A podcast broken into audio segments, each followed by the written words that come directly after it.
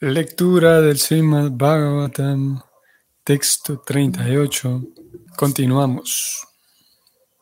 Om Namo Bhagavate Vasudevaya.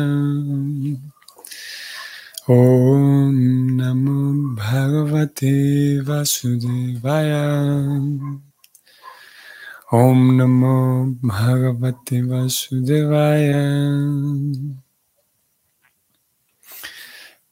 Tato Sramam balom Galesarpa Kalevaram Pitaram Viksya Dukkarton Mukta. La traducción es la siguiente. Después, cuando el niño regresó a la ermita, vio que su padre tenía una serpiente sobre el hombro y debido a su congoja se puso a llorar a gritos. El significado es el siguiente. El niño no se sentía feliz porque había cometido un gran error y mediante el llanto quiso liberarse de la carga que pesaba sobre su corazón. Así pues, después de entrar en la ermita y ver a su padre en esa condición en que se encontraba, se puso a llorar a gritos para tratar de aliviarse. Pero era demasiado tarde. El padre lamentó todo el incidente.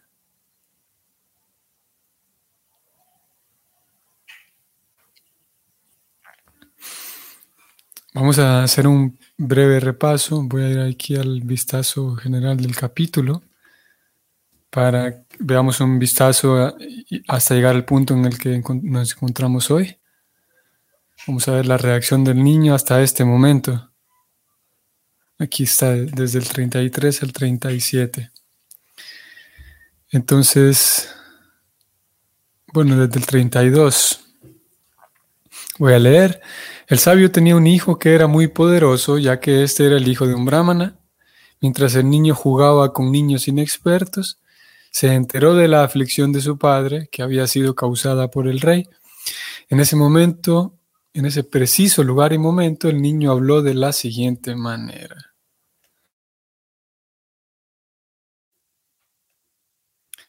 Sringi, el hijo del Brahmana, dijo, Oh, tan solo miren los pecados de los gobernantes que, como cuervos y perros guardianes de la puerta, perpetran actos en contra de sus amos a despecho de los principios que rigen a los sirvientes.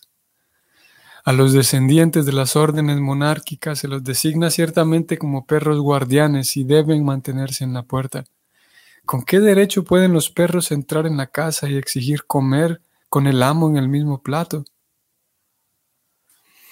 Después de la partida del Señor Sri Krishna, la personalidad de Dios y supremo dirigente de todos, estos arribistas han florecido habiéndose ido nuestro protector.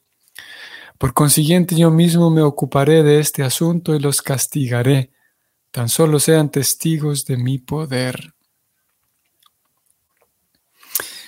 El hijo del Rishi, con los ojos al rojo vivo por la ira, tocó el agua del río Kaushika mientras les hablaba a sus compañeros de juego y arrojó el siguiente relámpago de palabras. El niño del Brahmana maldijo al rey de la siguiente manera. Dijo, en el séptimo día a partir de hoy, una serpiente alada morderá al más despreciable de esta dinastía, que es Maharaj Pariksit, por haber insultado a mi padre y haber quebrantado con ello las reglas de etiqueta. Bueno, todo esto es lo que acaba de ocurrir y llegamos al 38 en donde se dice que Después, entonces, el niño regresó a la ermita, vio que su padre tenía una serpiente sobre el hombro y debido a su congoja, se puso a llorar a gritos. Y como ya vimos, entonces Prabhupada señala que él sabía que había cometido un error, estaba allí pesándole en el corazón eh, eso que había hecho. Entonces, con el llanto, eh, intentaba desahogarse, ¿no? sacarse esa carga. Vamos al texto 39. Sava Angira Sobramam Srutva Sutta Bala Srutva Sutta Vilapanam Unmilya Sanakairnetre Drista Chamse Mrituragam. La traducción es la siguiente. Oh Brahmanas, el Rishi, quien había nacido en la familia de Angira Muni, al oír a su hijo llorando, abrió los ojos gradualmente y vio la serpiente muerta que tenía alrededor del cuello. Vean que interesante que el, Rishi, el padre del niño, ni siquiera se daba cuenta de todo lo que estaba ocurriendo, ya que él, como recordamos que lo leímos hace ya varios textos atrás, él estaba en la posición trascendental. Ese día hablamos de la posición trascendental. Y él se encontraba allí. Y también interesante que esa, como preocupada, señala en algunas ocasiones, que una vida trascendental, la vida de la autorrealización y la vida espiritual, en realidad se pueden conseguir a través de diferentes medios. La trascendencia. Y Prabhupada describe que uno de los medios es el servicio devocional, el Bhakti Yoga, lo que nosotros estudiamos y practicamos. Sin embargo, la posición trascendental, la felicidad para el alma, es posible conseguirla con otros medios. Uno de ellos, por ejemplo, es el yoga, el yoga místico, que es lo que practicaba este, este rishi. Y hay otros medios que también son trascendentales y que también dan felicidad al alma, así como este sabio que había alcanzado, como leímos en aquel momento, había alcanzado la, la posición trascendental, que es la de esta, el alma estaba libre de actividades materiales, solo que ese día discutimos y hablamos de cómo eh, puede haber posición trascendental, libertad de las actividades materiales y todavía no servicio amoroso a Krishna. Bueno, lo que quería decir es que quería resaltar aquí es que el sabio, entonces el rishi, que es con el, adjetivo con el cual se le ha llamado en todo este relato, el rishi, eh, él ha, ha estado en la posición trascendental todo el tiempo, ajeno a todo esto, y apenas empieza, como lo vimos aquí, empieza a, abrir los ojos debido al llanto del niño. Los rishis, ustedes tal vez recuerdan que hacia el capítulo 9, de, estamos en el 18, y en el capítulo 9 por allí hubo un par de días en los que hablamos de los rishis, ya que se mencionaba los, quiénes eran los rishis, y se decía que de ese capítulo recogimos que la, em, se llama? la descripción, la definición de rishi, y es que un rishi es una persona que ha conseguido logros espirituales, que ha conseguido bienes espirituales o, más específicamente, que aspira a la perfección espiritual. Ese es un rishi. Bueno, seguimos, texto 40. Vishriyatam chapapracha vatsakam vatsakasmadirodisi kena vate pakritam Ityukta Vedayat. Traducción. Él, el, el sabio, el rishi, arrojó a un lado la serpiente muerta y le preguntó a su hijo por qué estaba llorando, que si alguien le había hecho daño. Al oír esto, el niño le explicó lo que había ocurrido. Hmm. Definitivamente que no es todas las cosas mencionadas, incluidas en, cada verso del Bhagavatam, no están puestas solo porque sí. Y aquí encontramos que el sabio, se dice, Leo, el sabio arrojó a un lado la serpiente muerta y le preguntó al niño qué, qué pasaba. O en otras palabras, podemos decir que no reparó, ni cuenta se dio, podemos decir. Claro, se dio cuenta porque tuvo que quitársela de, la cabeza, del cuello, la serpiente. Sí, se dio cuenta. Pero podemos decir, no le prestó la más mínima atención al, al acto, podemos decir, del rey, porque él mismo, eh, hasta este momento no se ha mencionado, que sí se, por ejemplo, en el caso del niño sí se ha dicho que era inexperto, no se ha hablado tanto de la pericia del papá, aunque si bien es verdad, se viene, se viene hablando de él hace ya bastantes textos atrás, se viene hablando de él como un rishi.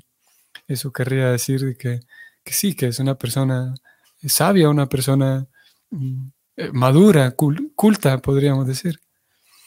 Entonces él ve la serpiente y, y no le presta prácticamente atención.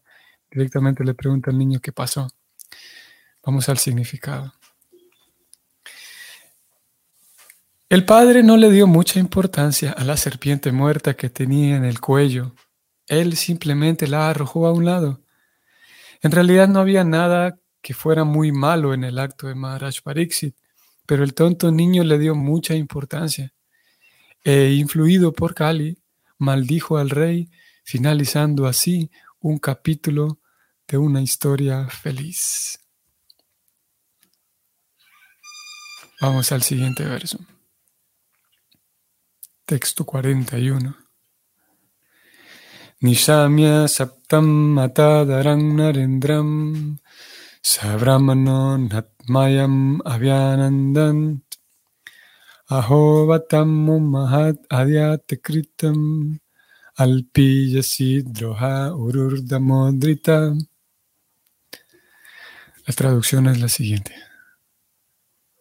El padre oyó de labios de su hijo que el rey había sido maldecido, aunque nunca debió haber sido condenado, pues era el mejor entre los seres humanos. El rishi no congratuló a su hijo, sino que por el contrario comenzó a arrepentirse diciendo, ay de mí, qué acto tan pecaminoso ha realizado mi hijo. Él ha impuesto un castigo muy severo por una ofensa insignificante. Interesante, me preocupa. Aquí se extiende un poco más en la explicación. De entrada, antes de leer el significado, podemos notar eh, primero como el Richin simplemente no, no estuvo feliz con lo que hizo su hijo, comprendió inmediatamente que había un error allí y interesante, vean lo que, lo que se describe al final. El rey dijo, el, eh, el rishi dijo que este niño ha impuesto un castigo muy severo para una ofensa insignificante. Interesante porque aquí podemos ver la, diferencia de criterio entre el niño carente de experiencia y de cultivo y el papá, que nuevamente en el verso se lo menciona como rishi porque ustedes sabrán y recordarán que en la Gita, cuando Krishna está conversando con Arjuna, Arjuna le pregunta en dos ocasiones, primero en el capítulo 2 y luego hacia el capítulo, no recuerdo, tal vez, eh, no recuerdo en qué siguiente capítulo es, que Arjuna pregunta nuevamente acerca de, él le dice, Krishna, ¿cómo puedo reconocer a una persona que que vive en la trascendencia, ya que, ya que Krishna le habla a Arjuna de, vivir en una posición trascendental, eh, desapegado de los asuntos materiales. Así que Arjuna le pregunta cómo puedo reconocer a alguien que, realmente vive así de manera trascendental. Y Krishna en, las explicaciones que da, curiosamente, Krishna describe que aquellas personas que trabajan en lo espiritual algo cambia en ellas y eso que cambia es su visión, dice Krishna. Y habla mucho de la visión, Krishna. Krishna habla de los sabios que han visto la verdad. Y los sabios humildes, dice él, en texto conocido en capítulo 5 del, capítulo 8. Creo que podemos ir allá para que hagamos el ejercicio de, visitar la Bhagavad Gita hoy, ya que estos últimos días no lo hemos hecho. 5.18. Krishna habla aquí de los sabios humildes. Y el verso dice así, los sabios humildes, en virtud del conocimiento verdadero, ven con la misma visión a un manso y erudito brahmana, a una vaca, a un elefante, a un perro y a un come perros, entre paréntesis, un paria. Y aquí Cristo entonces habla de ver con una misma visión. Y como digo en varios otros versos, él habla de la visión del maestro espiritual, aquellos que han visto la verdad. Él habla de ver las cosas tal como son, en fin, se habla mucho de la visión. Entonces, eh, esa visión, obviamente, mm, no, Krishna no está refiriéndose a, si la persona ve o no borroso, si tiene una buena vista, sino una visión, podríamos eh, hablar aquí acerca del criterio que la persona tiene. ¿Cuáles son los criterios? ¿Cuáles son los paradigmas que esa persona tiene que le permiten ver la vida de tal o cual manera? Entonces, el, criterio, nuestros criterios van a moldear nuestra percepción de las cosas. Y es así como una persona, entonces, eh, ustedes recordarán, estamos en el Bhagavatam y uno de los personajes importantes de este primer canto, que lo dejamos atrás ya, que, vamos a ver, creo que fue el capítulo 15, 14, 15, en donde lo vimos desaparecer ya de las páginas del Bhagavatam, eh, fue a el tío Dhritarashtra, el tío ciego. Y ahí se menciona como él tenía, carecía de visión espiritual también, aparte de que de hecho estaba ciego, sus ojos no, no le funcionaban bien, no funcionaban para nada y tampoco tenía visión espiritual. Así que una persona que, carece de visión espiritual, por lo tanto, como el caso de, este rey ciego, él hizo muchas cosas para dañar a los pándavas y permitió que su propio hijo actuara de tales maneras que los pándavas salieran dañados. Entonces, una persona que carece de, visión espiritual, de, criterio, va a actuar de tal o cual manera, va a permitir ciertas cosas, va a tener aspiraciones diferentes, porque eso va a moldear su vida, sus, criterios, sus valores también, sus propios principios.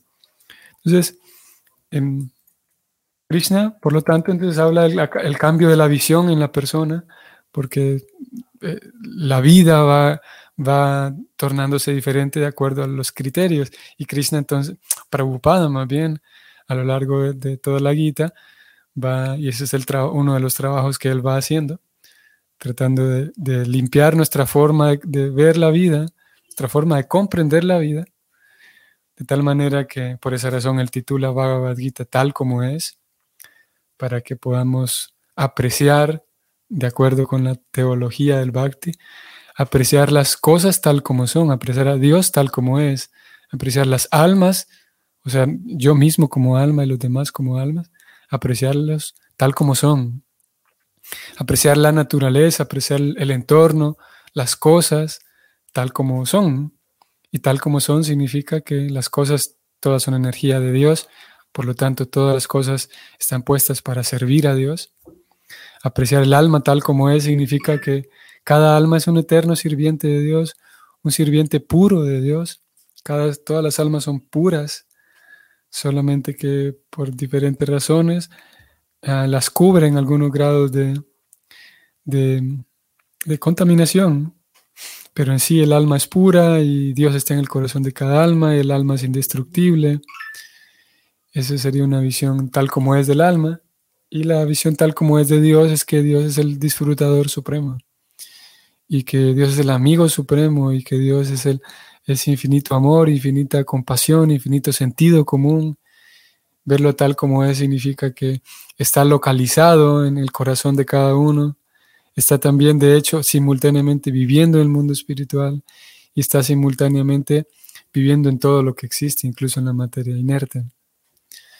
Y, y bueno, de, de esas tres categorías, el entorno, el alma y Dios, se desprenden también muchos otros temas que entonces van moldeando y van buscando que nuestra visión cambie. Y luego Krishna habla de ver las cosas tal como son. Menciono esto porque ahora sí volvemos al texto, texto 18. Vamos a ver. Porque aquí vemos entonces a un hijo y un padre, un hijo carente de experiencia, un hijo infantil y, e inexperto. Aquí 39, no, 40. No, 41. A un hijo inexperto en, en contraste con un rishi, que como digo, se le viene mencionando a él como un rishi, se le viene calificando así como un rishi. Entonces el padre, con una visión diferente al niño, él considera lo siguiente y lo dice. Dice que mi hijo ha impuesto un castigo muy severo para una ofensa insignificante. Y nosotros, con el cambio de visión, con nuestros paradigmas, como venía diciendo, y participantes, estudiantes de una misión fundada por Prabhupada, tenemos también un, uno de nuestros, eh, nuestras eh, responsabilidades como estudiantes, así como el maestro tiene sus responsabilidades y el estudiante las suyas. Nosotros como estudiantes tenemos la responsabilidad de y es lo que hacemos, al menos en estas sesiones a diario, de estudiar las escrituras. Algunas personas, como dijimos hace unos días, algunas personas tienen una naturaleza más dada para eso, para el estudio y para, sí, para el estudio, para la lectura, y otras menos.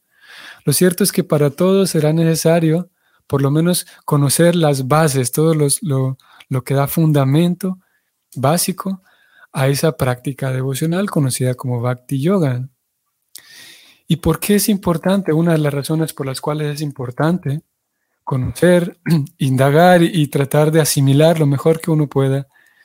la práctica del bhakti es importante porque, aquí como el rey está diciendo, puede ser que haya ocasiones en las, que, en las cuales nosotros nos esforcemos muchísimo por aprender o adquirir o, sí, aprender cosas, desarrollar cosas que en fin de cuentas son insignificantes, que en fin de cuentas no son muy relevantes para nuestra práctica devocional. Así como el niño, en este caso, carente de experiencia, impuso un castigo muy fuerte, muy severo para algo insignificante. Nosotros mismos, carentes de experiencia, podríamos mm, esforzarnos demasiado en cosas que son secundarias, podríamos decir. Y tal como el niño, por ejemplo, cuando llega un momento en el que posiblemente nosotros mismos nos equivoquemos o veamos a alguien más equivocarse, es posible que nosotros, tal como este niño, impongamos un castigo severo a otros o incluso a nosotros mismos por algo insignificante dentro, del, dentro de la práctica del bhakti. Por ejemplo, vamos a aterrizarlo más todavía.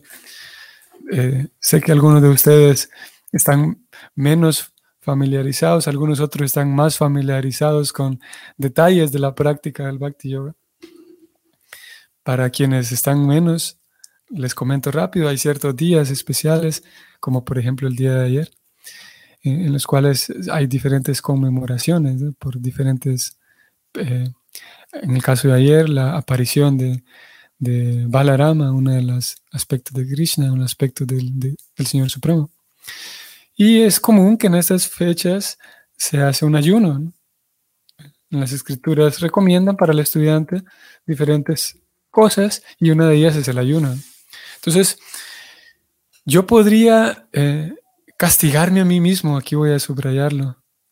Así como el niño en este caso lo hizo hacia con el rey, pero yo también lo puedo hacer hacia mí mismo, imponerme un castigo muy severo por, por ejemplo, no ser capaz de observar un ayuno completo en los días de festivos, como ayer. Y la próxima, dentro de dos semanas también habrá la fiesta muy grande y muy importante de la aparición de Krishna en el cual se indica, en esa se indica que el ayuno debe ser hasta la medianoche. Y, yo podría, sí, imponerme un castigo muy severo porque no soy capaz o ver a otro que yo lo estoy haciendo, esforzándome mucho por ayunar.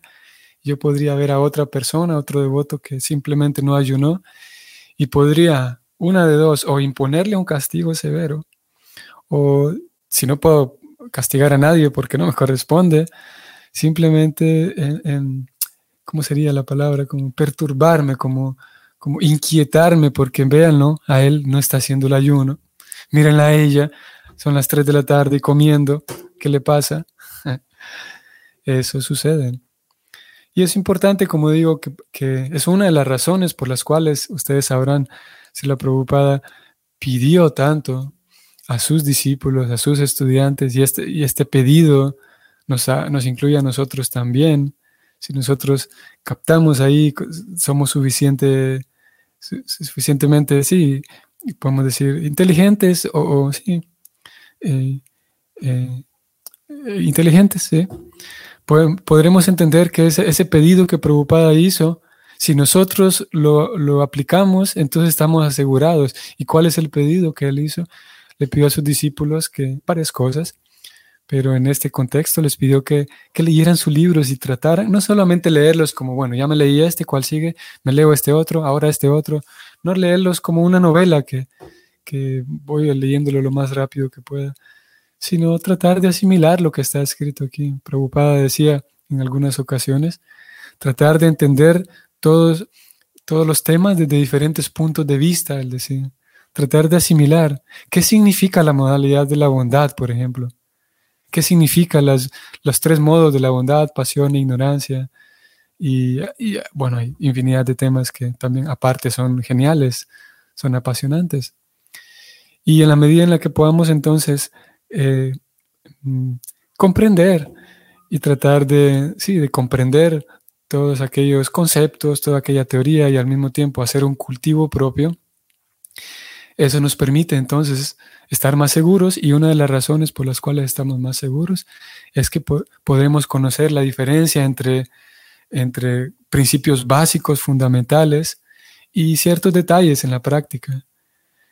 Y podremos entonces reconocer, así como en el caso del Padre en este texto y el Hijo, que el Padre supo comprender que que este era un castigo demasiado severo, no, no, concordaba con la ofensa, que era en fin de cuentas, sí una ofensa, pero insignificante.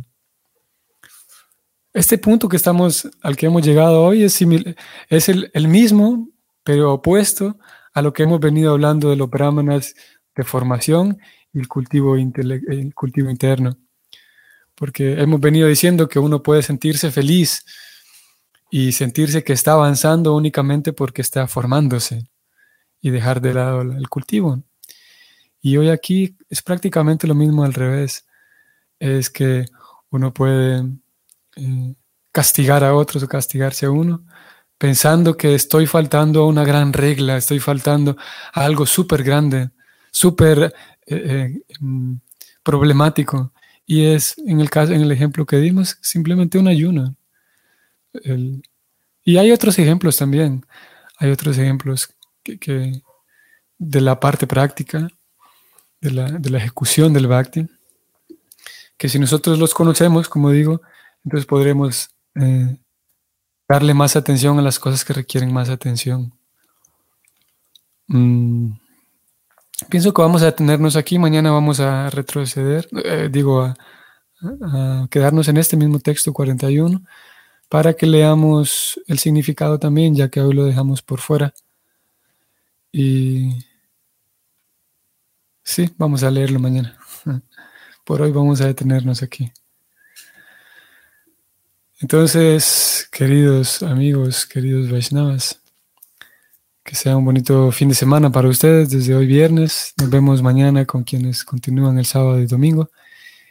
Y nos vemos el lunes con quienes vienen hasta el lunes. Hare Krishna, saludos.